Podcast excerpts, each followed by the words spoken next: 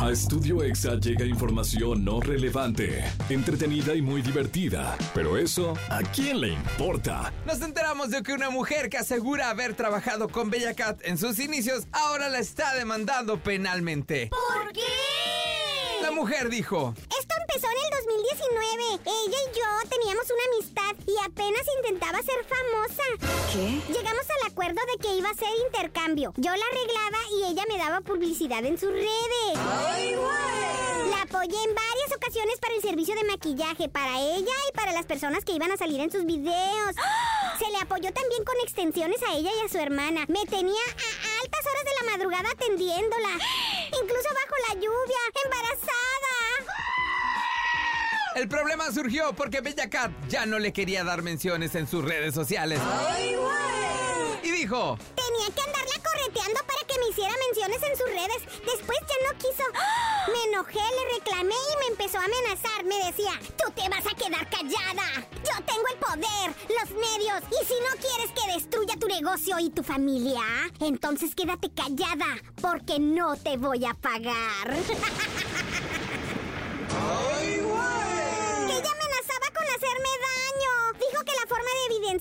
era poniendo mantas con mi cara y dirección. ¡Ay, no más!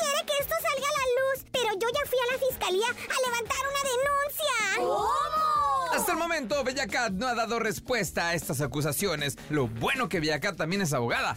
¿Qué? Así se puede defender sola. Hmm, En fin, ¿a quién le importa? Cuando Justin Timberlake y Britney Spears terminaron, él le dedicó la canción Cry Me a River, Llórame un río. Y la gente etiquetó a Britney como la mala del cuento. ¡Ay, no!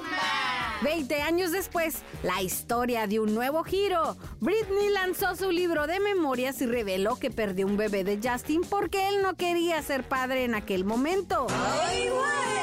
Hace unos días, en su regreso a los escenarios durante un concierto que ofreció en Nueva York, justo antes de comenzar a cantar la canción Cry Me a River, Justin Timberlake dijo... Oh, me gustaría aprovechar esta oportunidad para disculparme con absolutamente nadie. Esta actitud fue grabada en video, se subió a redes, ¿Qué? se hizo tendencia y fue tomada como soberbia y grosera. Ya que días antes, Britney Spears se había disculpado con Justin públicamente a través de su Instagram y hasta había elogiado su nueva canción Selfish. Luego de ver el video de Justin diciendo que no pide perdón a nadie, Britney escribió en redes. Alguien me dijo que alguien estaba hablando de mí en las calles. ¿Quieres llevarlo a la corte o te irás a casa llorando con tu mamá como lo hiciste la última vez?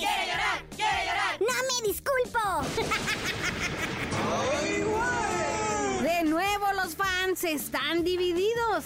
Algunos defienden a Justin, otros la defienden a ella. ¡Ay, no más! Esto se ha convertido en un vaivén de declaraciones y polémicas que parecen no tener fin. ¡Ay, ya! En fin, ¿a quién ¡Le importa!